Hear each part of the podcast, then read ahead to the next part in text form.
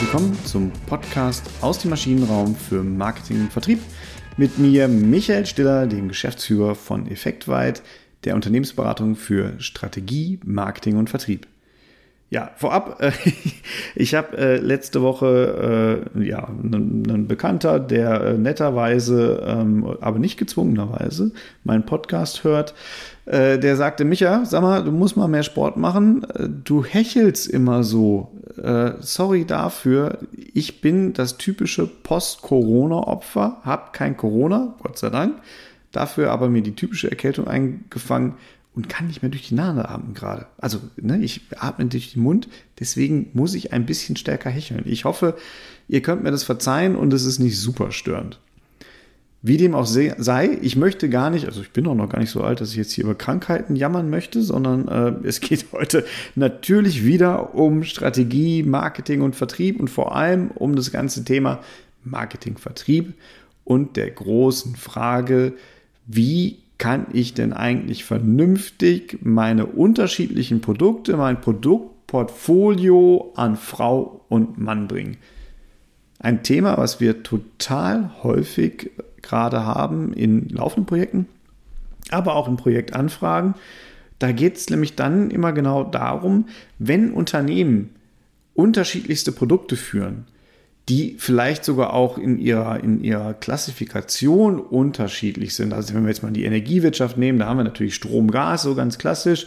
Da haben wir dann aber vielleicht aber auch eine PV-Anlage äh, dabei, ein Wärmecontracting, also ganz unterschiedliche Dinge. Das haben wir aber auch im, äh, ja, im Softwarevertrieb hatten wir das mal. Da haben wir dann eine Software gehabt für Auszubildende und die andere war eher die, die äh, Software die On-the-Job-Trainings unterstützt. Ganz unterschiedliche Stränge also, mit unterschiedlichen Zielgruppen, vermeintlich erstmal. Und jetzt kommt aber der Punkt, leider Gottes dann häufig auch in unterschiedlichen Silos. Ne, was dazu führt, dass diese Silos dann ihre Produkte entwickeln, ihre wenn alles gut geht. Wenn alles gut geht, entwickeln die auch ihren Kunden Nutzen, also ihre Value Proposition Canvas und die Verkaufsargumentation und dann werden die Vertriebe gespickt. Im schlimmsten Fall sind die Vertriebe auch noch ähm, voneinander getrennt und was passiert dann? Ganz klar, ne, äh, die, die äh, Verkäuferin A mit Produkt A läuft zum Kunden, Frau Meier, und äh, der Verkäufer B mit Produkt B läuft doverweise auch zu Frau Meier. Aber nicht so, dass die beiden miteinander sich vorher abgestimmt hätten, sondern die stehen dann halt im Viertelstundentakt bei Frau Meier auf der Matte und Frau Meier denkt sich, Leute, könnt ihr nicht miteinander reden? Das kommt mir jetzt irgendwie schräg vor und finde ich doof, weil ich jetzt zweimal von euren Verkaufsaktivitäten betroffen war. Und meistens, leider Gottes, ist dann auch betroffen gemeint. Ähm, das ist nicht gut. Und jetzt kommt aber die große Frage, wie kriegt man es denn ordentlich hin? Und das Zauberwort dabei ist natürlich, den Kunden in den Mittelpunkt zu stellen. Also das, das, Wichtigste dabei ist jetzt zu sagen, wir denken nicht mehr über Produkte, sondern wir denken über den Kunden. Frau Meier ist ja Frau Meier sowohl für die Kollegin vom Produkt A als auch für die Kollegin vom Produkt B. Und da können die sich noch so sehr im Silo äh, ja, sicher fühlen, wohlfühlen. Bei Frau Meier sind sie wieder nur eine Company, eine Marke. Und das ist das, was für Frau Meier zählt. Für Frau Meier zählt nicht, hm, das haben wir aber schön alles separat entwickelt und die Kollegen, die finden wir auch gar nicht so nett, sondern für Frau Meier zählt nur, ich kaufe von einer Marke, ich will ein Markenerlebnis haben und beide Produkte müssen dazu passen. Und das ist, glaube ich, mal so, so der erste Ansatz, dass ich in der gesamten Verkaufsphilosophie über den Kunden nachdenken muss. Natürlich auch in der Produktentwicklungsphilosophie. Wenn wir uns das jetzt aber anschauen, dann haben wir mal so das, den ersten Punkt, wo wir uns überlegen müssen, welche Produkte harmonieren denn eigentlich miteinander? Weil es ist ja auch so, häufig, gerade wenn ich diese unterschiedlichen Unternehmenszweige habe oder auch Silos, bisschen despektierlich, aber leider Gottes häufig die Wahrheit, dann entwickeln die ja unterschiedlichste Produkte. Kann aber natürlich auch in einer Einheit passieren, dass man unterschiedliche Produkte entwickelt und die müssen nicht alle zueinander passen. Also, Beispiel. ich entwickle einen Online-Konfigurator für alle meine energetischen Sanierungen ähm, rund ums Haus und habe aber gleichzeitig noch einen, äh, ja, einen, einen Energieberater. Die konkurrieren jetzt natürlich miteinander. Die passen nicht gut. Also es wird mir schwerfallen, einen Online-Konfigurator und einen Energieberater zu verkaufen. Oder ich muss es geschickt verzahnen. Oder ich habe auf der einen Seite ähm, ein, ein Angebot für eine Photovoltaikanlage oder für die Idee, einen Haushalt äh, mit Strom zu versorgen ähm, und auf der anderen Seite eine Gasbrennwerttherme als Heizungsanlage. Das verträgt sich auch nicht so richtig gut. Ne? Das ist ein alt und natürlich ein gelebtes Bild, aber ist nicht so gut. Oder ich habe eine äh, ja, es wird schwer. Ne? Ich habe eine Dosenabfüllmaschine und vergleiche, verkaufe gleichzeitig so eine, ähm, ja, so eine Aufblasmaschine für diese Plastikflaschen. Ne, das kann ich nicht an einen Kunden sinnvoll verkaufen, zumindest nicht an ein Werk in aller Regel, ne? weil entweder fülle ich was in Dosen ein oder ich fülle es in Flaschen ein. Das wird nicht immer harmonieren. Und das kann ich mir jetzt erstmal überlegen. Also ich kann mir so eine Kreuztabelle machen in der ich mir anschaue, welche Produkte harmonieren denn eigentlich ganz gut mit welchen? Wo haben wir komplementäre Beziehungen? Wo haben wir eher gegensätzliche Beziehungen? Ähm, wo haben, ergänzen sich Produkte vielleicht in den Funktionsweisen vielleicht sogar besonders gut, weil sie quasi eine Art Verzahnung darstellen? Und wo habe ich das halt nicht? Ne? Jetzt stellt euch einfach da so eine gewisse Kreuzmatrix vor und das könnt ihr jetzt mit einem Scoring zum Beispiel bewerten, indem ihr von 1 bis 10 macht oder ihr nehmt diese Harvey Balls, das sind diese Bällchen, wo man halt äh, den halben Kreis ausmalt oder so einen Viertelkreis ausmalt oder so einen Achtelkreis ausmalt. Das sind die berühmten Harvey Balls. Damit kann man das ganz gut visualisieren. Jetzt fragt ihr euch wahrscheinlich, jetzt redet der auf einmal nur von Produkten, wo ist denn der Kunde? Der hat doch gerade noch gesagt, der Kunde soll in den Mittelpunkt. Soll er auch. Denn jetzt kommt so ein bisschen der Clou und wir haben das ähm, mal entwickelt, äh, ja, und haben uns dessen ein bisschen, zumindest mal in der Darstellungsform des House of Quality bedient und haben daraus ein House of Products gemacht. Wer von euch das House of Quality kennt, der kann sich so ein bisschen vorstellen, das Dach, ne? im Dach habe ich ja diese beiden schrägen Achsen und da kann ich wunderbar eine Kreuztabelle reinmachen. Die ist dann so ein bisschen windschief. Ne? Als Dach halt angelegt, rautenförmig habe ich dann die Quadrate, wo die einzelnen Produkte aufeinandertreffen.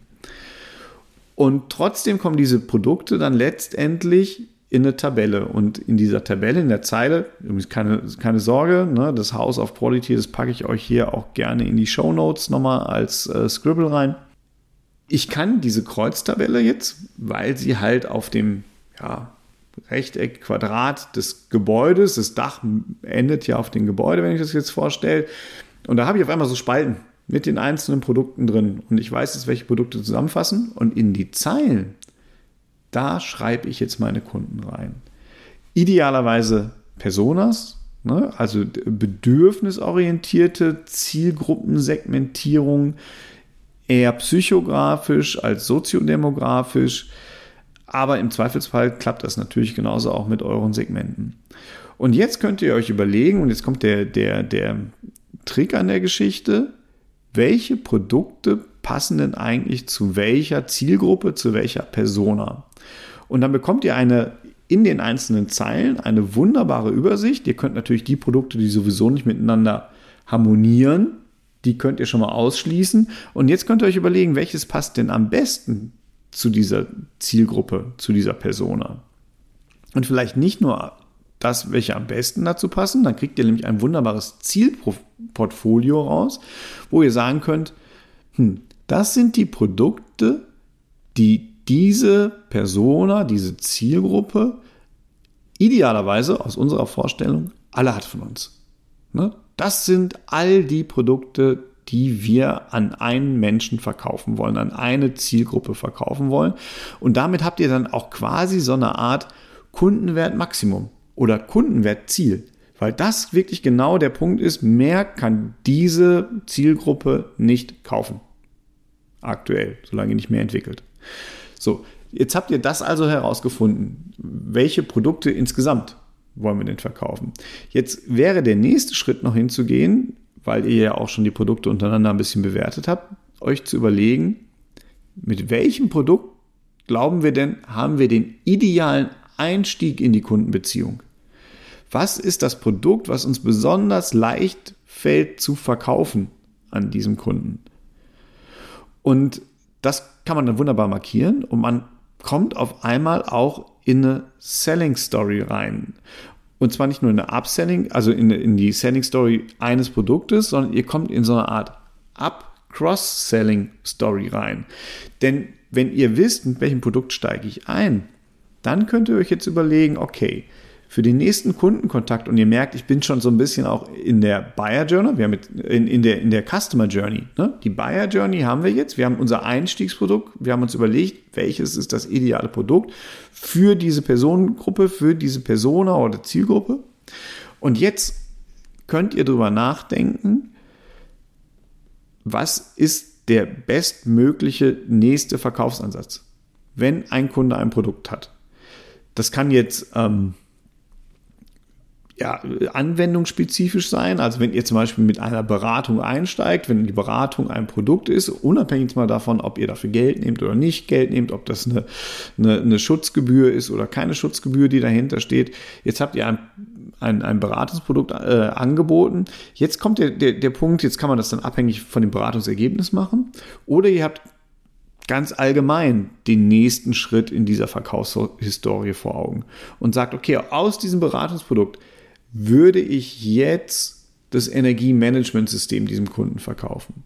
Oder aus diesem Beratungsprodukt kommt meistens raus, du brauchst jetzt eine Wärmepumpe oder eine PV-Anlage, whatever. Ne? Oder ihr habt ein Produkt, wo ihr sagt, das ist eigentlich ein relativ gutes Produkt. Also wenn wir jetzt nochmal in diesen Maschinenanlagenbaubereich reingehen, äh, wir haben jetzt die Dosenabfüllanlage. Und wenn wir diese Dosenabfüllanlage haben, dann ist es eigentlich ideal, weil wir dann zum Beispiel die Produktionszyklen verbessern können, dass wir auch gleichzeitig noch die Verschweißanlage mitverkaufen. Ne? Oder dass wir halt gleichzeitig dann noch eine Steuerungssoftware äh, verkaufen, oder das ist gleichzeitig, sondern im zweiten Schritt. Ne? Erster Verkauf getätigt, mal gezeigt, auch wir können leisten, wir können performen und jetzt habe ich den idealen nächsten Verkaufsschritt. Und so komme ich eigentlich in eine wunderbare Buyer Journey rein und habe ein klares Bild davon, was ich sowohl meinen Kolleginnen im Verkauf mitgeben kann, aber auch meinen Kolleginnen im Service mitgeben kann, wo die genau wissen, ah, pass mal auf, das ist ein Kunde, eine Kundin aus dieser Kundengruppe und hier müsste ich jetzt eigentlich in meinem nächsten Verkaufsschritt folgendes Produkt anbieten. Weil die, die, die äh, Kaufwahrscheinlichkeit für diesen nächsten Schritt ist am höchsten. Und da wird es mir am leichtesten fallen, dieses Produkt zu verkaufen. Und dadurch ergeben sich dann quasi die, die nach der Buyer Journey, die Customer Journey, wo ihr halt ganz klare Up- und Cross-Selling-Pfade habt, wo ihr euch auch genau überlegen könnt, mit welchem Argument würde denn jetzt das nächste Produkt eigentlich zählen. Und wenn ihr das gemacht habt, dann habt ihr auf einmal wirklich losgelöst von irgendwelchen Silos, die produktseitig in eurem Unternehmen entstanden sind, habt ihr auf einmal einen Kundenansatz. Einen Kundenansatz, wo ihr diese Silos am Kunden zusammenführt und auch klar und vor allen Dingen ohne Machtgehabe. Ne? Also mein Produkt ist aber das Wichtigste und ihr müsst doch mein Produkt verkaufen. Das habt ihr alles nicht mehr, sondern ihr habt dann eine Salesforce idealerweise, eine Vertriebsmannschaft, die die Produkte mit den höchsten Verkaufswahrscheinlichkeiten entwickelt. Nicht die, die den höchsten EBIT bringen, die den höchsten irgendwas bringen. Ne? Weil es ist nicht immer das Produkt, was am leichtesten zu verkaufen ist im ersten Schritt. Und deswegen habt ihr dann auf einmal einen kundenzentrierten Verkaufsansatz, einen kundenzentrierten Produktansatz. Also nochmal zusammengefasst, wenn ihr ein größeres Produktportfolio habt, dann macht es Sinn, im ersten Schritt einmal zu schauen, Kreuztabelle im Dach des House of Product, welche Produkte harmonieren zusammen, welche ergänzen sich, welche äh, harmonieren überhaupt nicht zusammen, welche äh, stellen vielleicht sogar gegensätzliche Funktionen zur Verfügung und können deswegen nicht sinnvoll einem Kunden angeboten werden.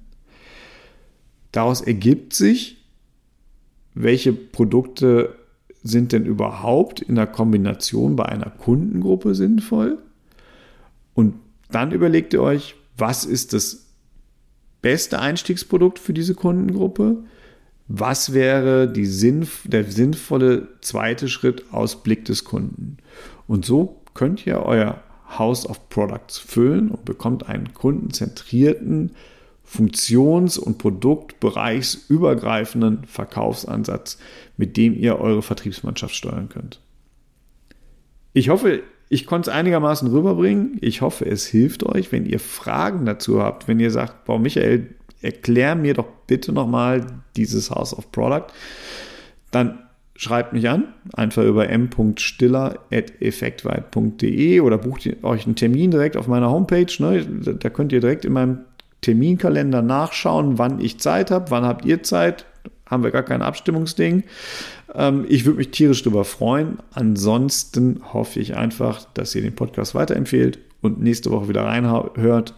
Ich freue mich total darauf. Bis nächste Woche. Tschüss.